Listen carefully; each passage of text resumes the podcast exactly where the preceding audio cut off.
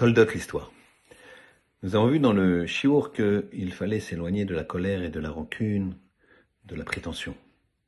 L'histoire de David Ameller nous montre des exemples exceptionnels de midot, de traits de caractère qui allient la modestie, le pardon, la maîtrise de soi-même. Toute la jeunesse de David Ameller jusqu'à l'âge de 28 ans, il était considéré comme un paria. Pourquoi?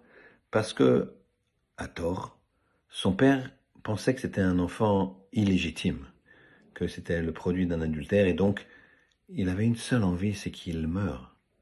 Et donc il l'envoyait dans les montagnes pour faire paître les troupeaux et courir tous les dangers du monde, le froid, la neige, le vent, les bêtes sauvages, les, les brigands, les bandits, tout, afin qu'il meure.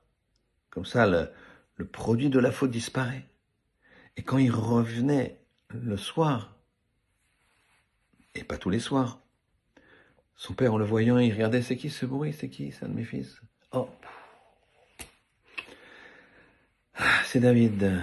Quand est-ce qu'on m'apportera son cadavre? Comme ça, il a été reçu. Et lui, ça l'a rapproché d'Hachem. Pire que ça. Son père, attention, Ishaï, c'était un grand sadique. Les gens de la ville le savaient. Et comme ils voyaient que Ishaï envoyait son fils prendre des risques énormes, il se disait, David, c'est pas quelqu'un de bien si son père le traite comme ça.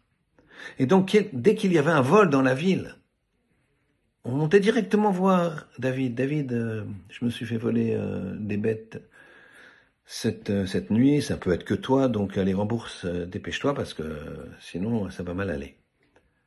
N'importe quel vol, c'était lui. À tel point que quand il voyait arriver quelqu'un, il mettait déjà sa main dans son portefeuille ou sur les bêtes et il leur, il, leur donnait. À l'âge de 28 ans, il a été roi par le prophète. Ils ont su que c'était un tzaddik et un grand. Et lui devient roi. Que fait un roi qui, avant d'être roi, a été bafoué? Qu'est-ce qu'il fait sur certains de ces sujets sur lesquels maintenant il a la main? Il va se comporter très cruellement. Et lui, pas du tout. Il va, avec tout un chacun, faire preuve de bonté, de bonheur à leur donner, de richesse à leur donner, d'écoute à leur donner. Ça, c'était David. Pas de prétention, pas de rancune. Qu'Hachem fasse qu'on puisse un petit peu s'inspirer de cette grandeur. Shabbat Shalom.